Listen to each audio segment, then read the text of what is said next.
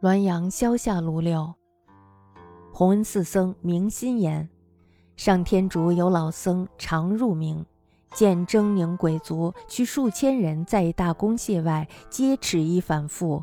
有官南面坐，立直脖唱名，一一选择精粗，揣量肥极，若屠寺之渔阳时，亦大怪之。见立去观稍远，是旧坛月，因合掌问询。呃，是昔何人？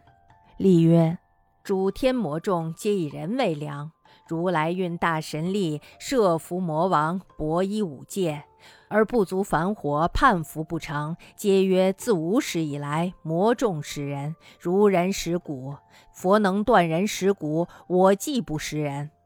如是萧萧，即彼魔王亦不能治。佛以孽海洪波，沉沦不返，无间地狱已不能容，乃跌下阎罗，欲以此欲求，冲彼旦世，彼复得果，以免荼毒生灵。十王共议，以民命所关，侮辱首令，造福罪矣，造祸亦深。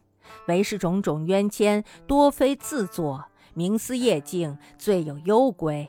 其最为民害者，一曰吏，一曰役，一曰官之亲属，一曰官之仆隶，是四种人，无官之责，有官之权。官或自故考成，彼则为之谋利，依草附木，护士作威，足使人敲髓撒膏，吞生气血。四大洲内，唯此四种恶业至多，是以轻我泥犁，共其汤鼎。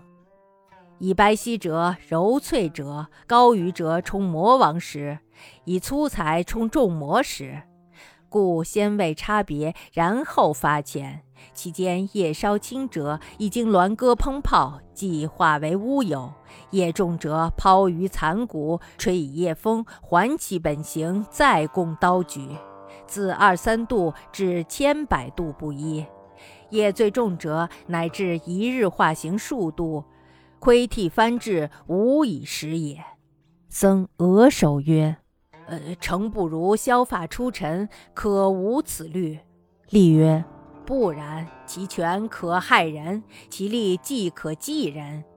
灵山会上原有宰官，即此四种人，亦无常无逍遥连界者也。”语意忽兀。僧有职在一县令书，即持促归。劝使改业，此事季僧告其职，以明心在寺，得闻之。虽已颇荒诞，四处预言，然神道设教，使人之位，亦警示之苦心，未可省以妄语戒也。弘恩寺的僧人明心说，上天竺呀，有一位老僧，曾经一度到过阴曹地府。在阴曹地府呢，他看见面目狰狞的鬼卒驱赶着数千鬼囚到一大官署外面，在外面呢都被扒去了衣服，反绑起来。有位官员的面朝南坐，官员的手下呢拿着名册点名，被点名的鬼囚一一接受检查，主要呢是看皮肤是否细腻，身体是胖是瘦，就好像是屠宰场上买卖羊猪那样。那么老僧呢，看到了这些，就感到非常的奇怪。见站在离主官稍远一点有一个小吏，是自己过去相识的施主，于是呢，他就上前施礼询问：“这些都是什么人呀？”那么这个小吏就说了：“说诸众天界魔鬼都是用人做粮食的。那么如来佛呢，运用巨大的神力摄服了魔王，让他们博依了五界。”可是呀，魔王的部族繁多，经常叛乱不服。都说呀，开天辟地以来，魔鬼吃人就像人吃五谷一样。如果如来能叫人不吃五谷，那么我魔界就不再吃人。就这样呀，乱哄哄的吵闹个不休。魔王呢，这时候也管束不了了。如来呢，就认为孽海洪波，沉浮在孽海中不能转生的鬼囚越来越多。无间地狱呢，已经是容不下了，于是呢，就给阎罗殿下了一道文书，打算将这里的鬼囚转移过去供魔众吃。他们吃饱了肚子，就可以免于涂炭生灵了。十殿阎罗一起讨论，认为与百姓生死关系最大，莫过于太守和县令。这些人呢，造福于百姓是最容易的，可是呢，祸害起百姓来也是最为重的。只是呢，他们的种种罪孽大多不是他们直接造成的。用冥司的夜镜一照，谁的罪过就归谁领。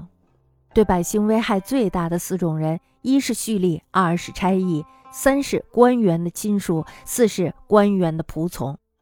这四种人不需要负官员应负的责任，却有着和官员一样的权利。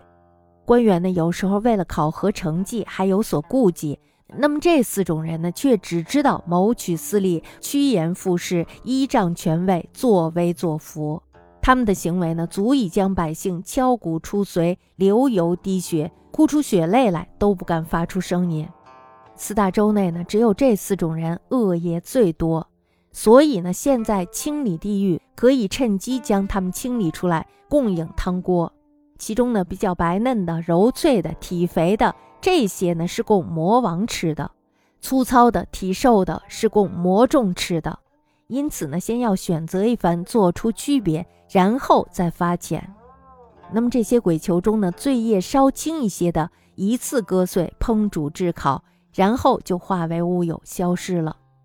那么业重的呢？吃过之后，抛鱼的残骨被夜风一吹啊，又会恢复其本形，然后呢，再一次被屠宰烹煮。